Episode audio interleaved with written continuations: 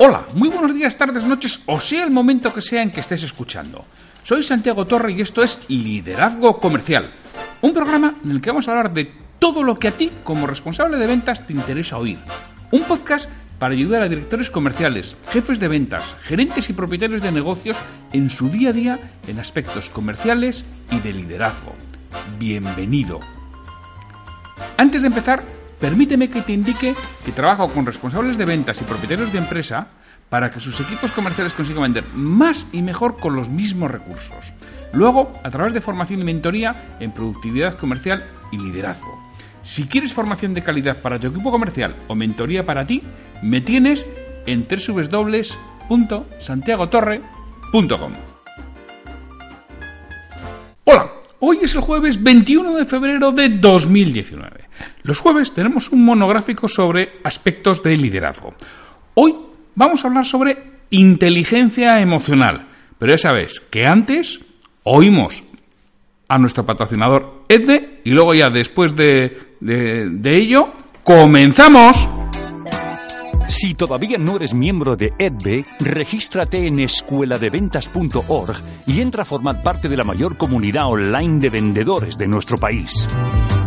Ya somos más de 1.500 miembros y más de 300 empresas. Podrás acceder a recursos formativos, empleos y programas de mentorización con los mayores expertos de la formación comercial. Escueladeventas.org. Regístrate. Si tú también vendes, te esperamos. Yo vendo. ¿Y tú?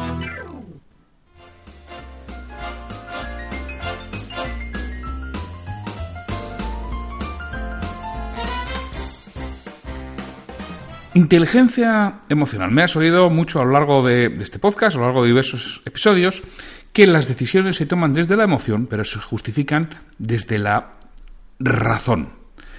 Y las emociones son en esencia impulsos que nos llevan a actuar, ¿no? Programas de reacción automática que nos ha dotado la, la evolución.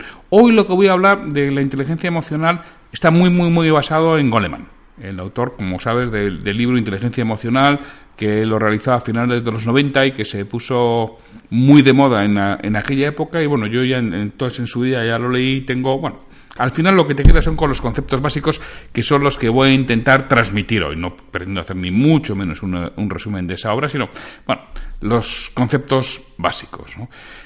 Al final quiero hablar, además quiero aplicarla a la empresa, porque Daniel Goleman en aquella obra lo aplicaba a muchas cosas. Yo quiero aplicarlo de forma rápida y sencilla a lo que es la, la empresa. Porque la inteligencia emocional suele resultar mucho más decisiva en ocasiones que el coeficiente intelectual. Todos conocemos a mm, gente muy brillante en estudios, cuando estábamos en el colegio, en el instituto, incluso en, en la universidad, y luego profesionalmente han fracasado. en cambio, gente que quizá no era tan brillante en los estudios en aquella época y luego la vida profesional les ha tratado muy bien. unos eran muy inteligentes y los otros quizá no tienen esa inteligencia, ese coeficiente intelectual, esa eh, inteligencia numérica, esa inteligencia abstracta, esa inteligencia mm, de expresión de, palabras o de escritura o de lectura, en cambio han triunfado. ¿Cuál es la diferencia? Pues probablemente sea lo que es la, inteligencia emocional, que resulta mucho más decisiva que lo que es el coeficiente intelectual, como decíamos, ¿no? y nos lo remarca Goleman en, su obra. Garner habló de inteligencia interpersonal, entre, entre otras muchas. Pero bueno, la inteligencia interpersonal consiste en la capacidad de comprender a los demás, ¿no? Cuáles son las cosas que les motivan, cómo trabajan y la mejor forma de cooperar con ellos. Lo dividió en cuatro partes. Liderazgo, aptitud de establecer relaciones y mantener las amistades, capacidad de solucionar conflictos y la habilidad para el análisis social. Stenberg y Salvay reformularon a Gardner y definieron cinco competencias interpersonales fundamentales, que es el conocimiento de las emociones propias, la capacidad de controlar las emociones, la capacidad de motivarse uno mismo, reconocimiento de las emociones ajenas y el control de las relaciones, que es en estas cinco competencias interpersonales fundamentales es en las que desarrolla Goleman su obra. Desconocimiento de las emociones propias. es la toma de conciencia de las emociones propias, constituye la habilidad emocional fundamental. ¿no? Sobre ella gravitan el resto de las emociones y de las habilidades, porque si no soy capaz de reconocer mis propias emociones, será imposible. Primero, que las reconozca en los demás, porque si no la reconozco en mí mismo, difícilmente la voy a reconocer en los demás. Y además será imposible que la controle y que me automotive. Y hay que tener en cuenta también que las emociones son sentidas con diferente intensidad por cada uno, ¿no? Habitualmente las mujeres experimentan las emociones con más intensidad que, los hombres. no se sabe realmente si es una causa biológica o no. Por supuesto hablamos de estándares, luego siempre hay de todo, pero estábamos hablando de estándares. No se sabe muy bien si es una parte biológica, que es posible que en algún momento se, se encuentre, que es una parte biológica, o es una parte educacional. Hay tendencias en ambos sentidos, ¿no? La tendencia educacional dice que la mujer es más, es es más estimulada emocionalmente que el hombre debido, en parte, a que tiene una mayor capacidad de comunicación verbal. Y claro, sobre todo tiene una mayor capacidad de, comunicación verbal a edades tempranas. Aprenden a hablar y aprenden a expresarse y aprenden a transmitir sobre todo emociones y sentimientos muchos, muchos antes que los hombres. Lo que facilita estas conversaciones. Y como la inteligencia emocional se desarrolla en la infancia, es lo que les dota de esta capacidad y de esta inteligencia emocional mayor que, que la de los hombres.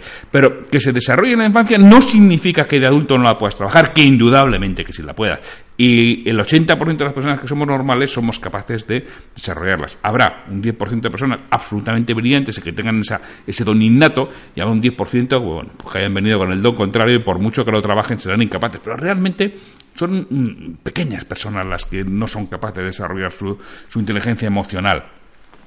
La capacidad de controlar las emociones. Bueno, pues es una cosa absolutamente esencial, porque si no la controlo, va a llegar el momento en que va a estar secuestrado emocionalmente. Entonces, tengo que tratar con mi emoción. Por ejemplo, el enfado, ¿no? Es algo, una de las emociones más fuertes que nos secuestra emocionalmente. Entonces, ¿cómo trato con, con el enfado? Bueno, pues con el enfado puedo hacer dos cosas. Uno, evitar que aparezca, o dos, enfriar una vez que, que aparece porque al final tengo que volver a encuadrar la situación en un marco más positivo, en un marco que sea neutro para mí. Nos pone un ejemplo muy gráfico, ¿no? Goleman en, su libro. Dice, supongamos que vamos en coche, ¿no? Y, repentinamente desde un camino vecinal se incorpora otro vehículo a la carretera. Tenemos que frenar bruscamente. Claro, nuestra situación es o nuestra relación es chillar, tocar la bocina, insultarle, perseguirle, darle luces. Bueno, creo que todos lo hemos hecho en algún momento y además estamos absolutamente secuestrados emocionalmente en ese momento. Con lo único que hacemos es enfadarnos más y fastidiarnos el día. Entonces, ¿qué podemos hacer? Primero, podemos intentar enfriarnos, intentar encuadrar la, la situación en un marco más positivo. No nos ha visto, igual es un médico que va a atender una urgencia, etcétera, etcétera.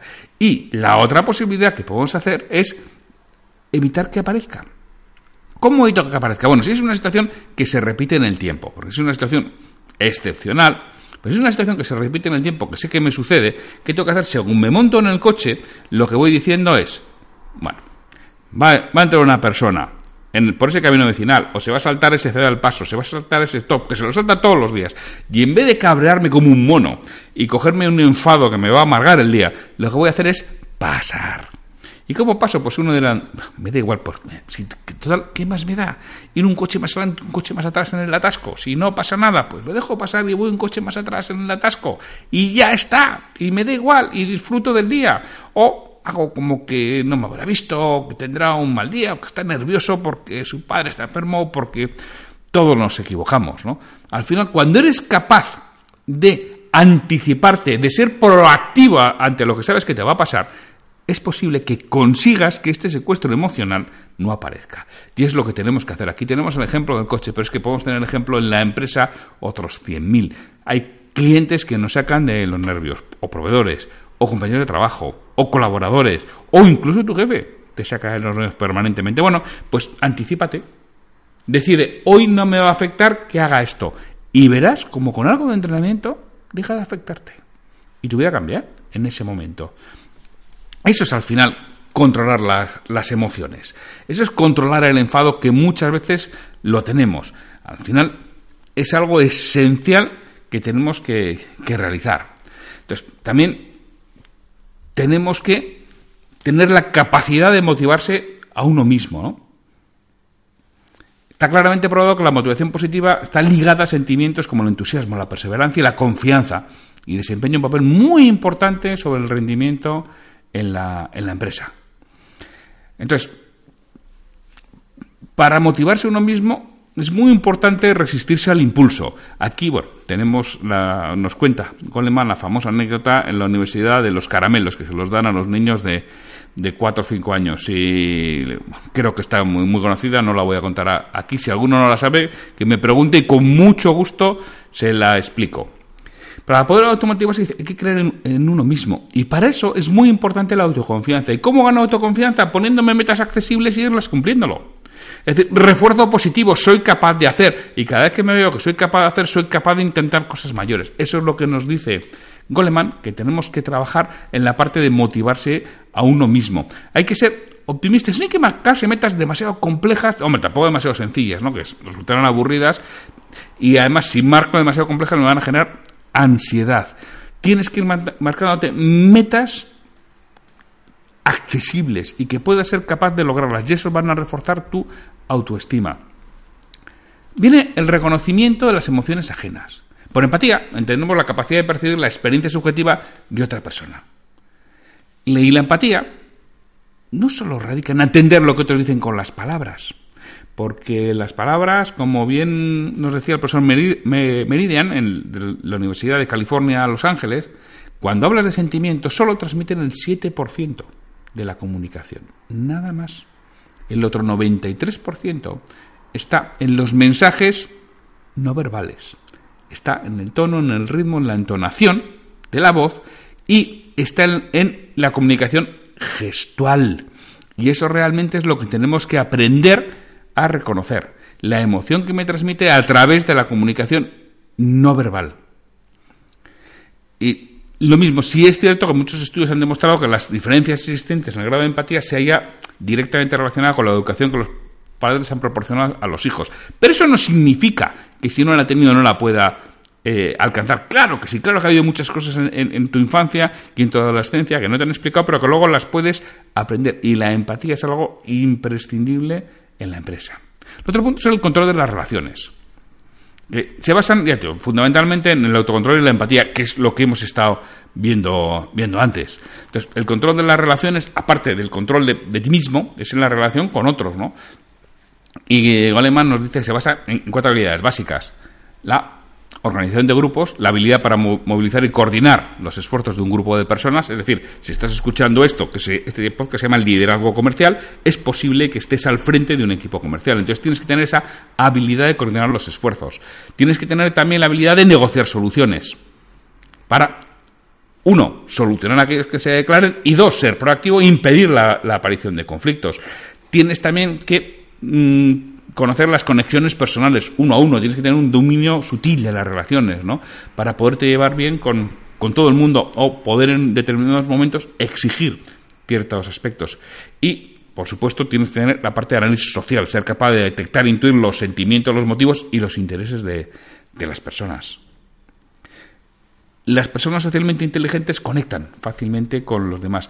Y lo mismo, esta es una habilidad y como tal habilidad puede ser desarrollada con algo de formación, algo de información y algo o mucho de práctica. En este caso, más que algo, es mucho de, práctica. La inteligencia emocional aplicada a la empresa. El precio que paga una empresa por un bajo nivel de inteligencia emocional de los directivos es tremendo. Produce directamente un descenso de la productividad, produce un aumento de los accidentes laborales, hay un aumento de omisiones y errores y, otra cosa importantísima, hay un éxodo de los empleados más eficientes y eficaces, que claro, que son los que habitualmente tienen la oportunidad de cambio. ¿Qué sucede? Me quedo con los que no son capaces de encontrar trabajo en otro sitio. Y esto a medio plazo es nefasto, es brutal. Esa es Eso es el precio que paga la empresa por el bajo nivel de inteligencia emocional de, los directivos. Y además, que la falta de inteligencia emocional de los directivos en el trabajo provoca tensión, estrés en el empleado. Y bueno, y cuando la gente se encuentra emocionalmente, emocionalmente tensa, no puede recordar, atender, aprender, ni tomar decisiones con claridad. Con lo cual, las decisiones son bastante peores. Vamos a hablar de tres facetas, porque ya sabéis que tenemos 20 minutos en, esto que podría estar hablando horas, ¿no? pero tenemos 20 minutos. Voy a hablar de tres facetas, que es la capacidad de expresar las quejas, la creación de un buen ambiente y saber establecer redes, eh, redes eficaces, ¿no? La crítica. En una empresa el feedback, la retroalimentación es el arma de la organización. Es lo que permite a la gente saber si lo está haciendo bien o mal en su trabajo y en qué debe mejorar. La crítica es una de las funciones más importantes que tiene que trabajar el jefe, pero yo no sé por qué es lo que tienden a evitar. Habitualmente porque nadie nos ha enseñado y lo hacemos mal. La mayor parte de los ejecutivos son muy proclives a la crítica, a la crítica y, y nada a la alabanza. Lo que da como resultado es que sus subordinados solo reciben retroalimentación cuando han cometido un error. Para que la crítica sea eficaz debe cumplir, uno, voy a decir las cuatro, las explico. Debe cumplir, ser concreta, ofrecer soluciones, hacerse en presencia y estar sensible. Ser concreta es centrarse en un incidente significativo, no algo que se pueda cambiar en alguna pauta o comportamiento deficiente. Lo más descorazonador que nos puede pasar en el trabajo es saber que se está haciendo algo mal sin saber exactamente qué. Con lo cual, sé muy concreto, identifícalo, no hables de todo, nunca, siempre, nada. Son generalidades. Sé lo más concreto posible en el comportamiento, en la conducta, en la actuación que ha tenido tu colaborador. Tienes que ofrecer soluciones, decíamos como segundo. Debes apuntar una forma de resolver el problema. no puedes dejarlo ahí. Y no puedes pretender que la responsabilidad de la solución del problema recaiga exclusivamente en los subordinados. Es decir, yo puedo apuntar o puedo retar, puedo estimular a que me ofrezcan una solución. Pero no lo puedo dejar ahí en el aire y decir, esto es cosa tuya y allá tú, allá te las compongas. No. Tiene que hacerse en presencia. Es mucho más eficaz, cara a cara y en privado. Ya sabemos que las críticas siempre en privado, las alabanzas siempre en público. Con lo cual, en presencia, siempre que sea posible. Es que estamos en remoto, pues puede ser más complicado, pero habrá que intentar hacerlo en presencia. Y hay que estar muy sensible, hay que tratar de sintonizar con el impacto que tienen nuestras palabras con el receptor. ¿Cómo lo vamos a ver? Con la comunicación no verbal. Con su tono, su ritmo, su entonación y sus gestos, sus, sobre todo sus gestos faciales, que además los entendemos todos. La segunda, dijéramos, de la que decíamos, la segunda faceta que quiero mencionar es crear un ambiente, un buen ambiente, aceptando la, diversidad. Todos somos diferentes. Y en uno de los problemas importantes que nos, que nos encontramos en los grupos de trabajo son las diferentes formas de ser, las diferentes educación, las diferentes vivencias, las diferentes experiencias, la diferente percepción de la realidad que eso hace que separen muchas veces a los integrantes del grupo. La única forma de soslayarlas es enseñar a la gente a aceptar la diversidad y ser tolerantes. No hay otra. Es muy difícil de conseguir, ¿eh? pero es lo único que podemos hacer. La única postura de un directivo hacia un problema de estas características es ser intolerante con la intolerancia. Y valga el juego de, de palabra. Se deben de cambiar de manera decisiva las normas de funcionamiento del grupo asumiendo que no vamos a aceptar ningún enfrentamiento por diferencias de opinión, por diferencias de criterio, por diferencias de percepción, por diferencias de ver las cosas. Lo que hay que hacer es solucionarlo. Y hay una cosa muy importante, ¿eh? nos dice Goleman. El acto que más nos reafirma los perjuicios es la expresión de los mismos. Si conseguimos que la gente no los exprese, podremos en el tiempo, si no eliminarlos, que seguramente sí, sí los vamos a mitigar, mucho. Por supuesto hay que combinarlo con otras técnicas, ¿no? Como incentivar a, que la gente exprese sus quejas de forma positiva y constructiva, como hemos visto antes, y sobre todo fomentar la empatía y la tolerancia entre los miembros del grupo. Y el tercer aspecto que vamos a tratar en inteligencia emocional en la empresa es saber establecer redes eficaces. Hasta ahora, bueno, hasta ahora, hasta hace unos años, la gente siempre había trabajado en, en cabeza, ¿no? Pero hoy en día hay que trabajar en equipo. Entonces, y el equipo está liderado por una persona. Y esa persona tiene que establecer las redes suficientes para que todo eso funcione. Lo que vamos a conseguir depende de la capacidad de organizar las relaciones dentro de nuestro equipo de trabajo.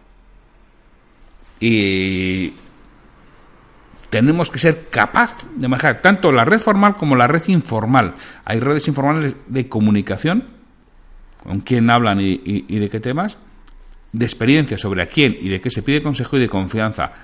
¿En quién confiamos? ¿Quién ejerce un liderazgo natural en determinados aspectos. El trabajo de estrellas suele tener sólidas conexiones en todas las redes informales. Son capaces de lograr consenso, de ver las cosas desde la perspectiva de, los demás y, sobre todo, promover la, cooperación y evitar conflictos. Todo esto hace que tomen iniciativas, porque habitualmente confían en, sí mismo y disponen un, alto autocontrol. Eso es lo que hace alguien que tiene una buena inteligencia emocional en la empresa. Entonces, como resumen de la inteligencia emocional, lo que hemos hablado. Hemos hablado que hay cinco competencias fundamentales, conocimiento de las propias emociones, capacidad de controlar esas emociones, capacidad de motivarse a uno mismo, reconocimiento de las emociones ajenas y control de las relaciones. Y luego, dentro de la, inteligencia emocional en, la empresa, hemos hablado de cómo eh, ejercer críticas y cómo dar retroalimentación, tanto positiva como negativa, crear un buen ambiente y establecer redes eficaces. Bueno, pues este es el resumen de lo que hemos hablado hoy en, inteligencia emocional. Si queréis que profundice en cualquiera de, los aspectos, por favor, ya sabéis que no tenéis más que decírmelo y crearé un monográfico o, hablaré en, en alguno de los episodios de los viernes de citas y frases comentadas. Ya sabéis que para eso tenéis podcast arroba para proponer lo que queréis, que además será bienvenido y suelo responder de forma medianamente rápida. Sin más, nos vemos mañana viernes con una nueva cita o frase comentada. Hasta mañana. Me gustaría contar con vuestra retroalimentación y que me digáis qué es lo que quisierais escuchar, sobre todo para los monográficos de aspectos comerciales y de liderazgo. Si este episodio te ha aportado valor, te agradecería que lo compartas en redes sociales para que otras personas lo conozcan. Me ayudarás a ganar difusión y que este esfuerzo que realizo con el programa cobre sentido. Mira, si este episodio lo escuchas en iTunes, te agradecería una reseña de 5 estrellas en la plataforma. Si lo haces en iVoox, puedes darle al botón de me gusta en cada episodio que escuches o dejarme un comentario en lo que es el programa Liderazgo Comercial. Te lo agradeceré muchísimo y responderé todos los comentarios y haré mención en un nuevo episodio del podcast. Para cualquier duda, consulta, comentario o para contratarme, para que trabaje contigo y conseguir que tu equipo comercial venda más y mejor, me puedes encontrar en mi web www.santiagotorre.com o en el correo podcast.santiagotorre.com. Hasta el próximo episodio.